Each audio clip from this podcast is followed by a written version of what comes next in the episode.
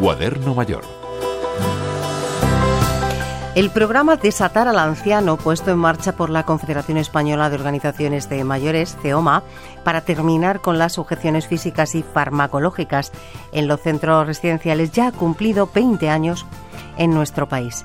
Su máximo responsable e ideólogo es el doctor Antonio Burgueño. Yo en aquella época eh, participé en un estudio internacional recogiendo información sobre los cuidados de larga duración a personas mayores y esa participación de recogida de datos eh, nos permitió ver eh, los datos que nosotros teníamos en cuanto a uso de sujeciones en comparación con otros países. Los datos nos ponían en el número uno del ranking mundial. Eso fue lo que hizo que saltaran las alarmas. ¿no? Dijimos, hombre, ¿qué pasa? ¿Qué pasa en España con estas prácticas? Nos preguntamos, ¿deberíamos de hacer algo, etcétera? Y bueno, ahí surgió la iniciativa bajo el paraguas de CEOMA, de la Confederación Española de Organizaciones de Mayores.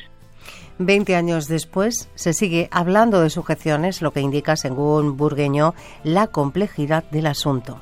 Veinte años después todavía seguimos hablando de esto. De alguna manera eso nos dice cuán complejo es el fenómeno de las sujeciones. No es un fenómeno sencillo, o el típico fenómeno médico de prácticas médicas o asistenciales, sino que tiene varias connotaciones o factores que influyen mucho en esa práctica, como aspectos culturales, socioculturales, de, pues de actitudes de los profesionales, actitudes de las organizaciones de cuidados. Y todo eso, cambiar eso, ha sido lo realmente eh, difícil, lo que ha, lo que ha supuesto que, que, que, que, todavía tengamos que seguir trabajando en ello. A pesar de que se ha avanzado mucho en estos años, el camino aún no ha terminado porque, como asegura el doctor, sí es posible cuidar sin sujeciones. Eso es lo que ha sido también eh, la clave del cambio, ¿no? Pues hemos llegado a demostrar que efectivamente es posible. Hay ya cientos de centros que no utilizan sujeciones, muchos de ellos eh, llevan sin utilizar sujeciones más de cinco años, sin utilizar nunca una sujeción. Eso de alguna manera ya pone encima de la mesa que es posible y que además es posible de una forma contundente y sin marcha atrás. Una vez que una organización consigue, por cambio de actitudes, replanteamientos, transformación, ha habido una transformación finalmente esos centros ya no vuelven a recaer en esa práctica y ya no vuelven a utilizar sujeciones.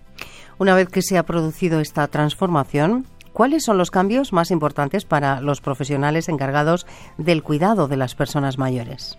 En un principio se lo tienen que tomar así, como un desafío que hay que afrontar y hay que ver cómo, cómo ir transformando el centro, transformando las dinámicas, eh, la organización del centro, eh, las adecuaciones físicas del centro, los conocimientos que hay que tener especiales para llegar a, crear un escenario libre de sujeciones, entonces se meten en la dinámica, finalmente, eh, bueno, logran el éxito de erradicar totalmente la práctica y finalmente ellos se, se, sienten especialmente motivados y especialmente, bueno, han crecido profesionalmente de una forma que no se esperaban.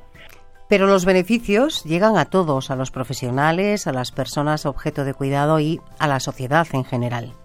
Como lema al principio de poner en marcha el programa yo decía, ganan todos, ganan las personas objeto de atención que pueden vivir libres de sujeciones y ganan también los profesionales, ¿no?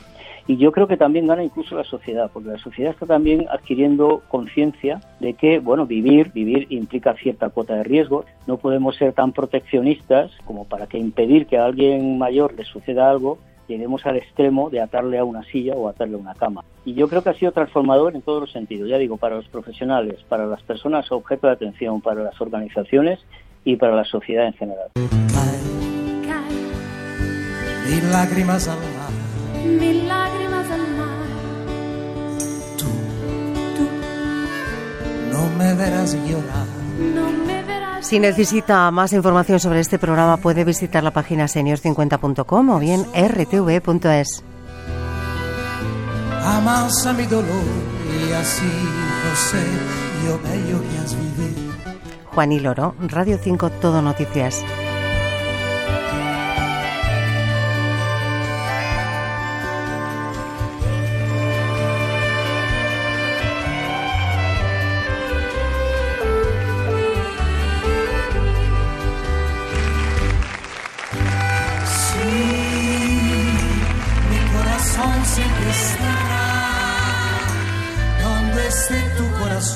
Si tú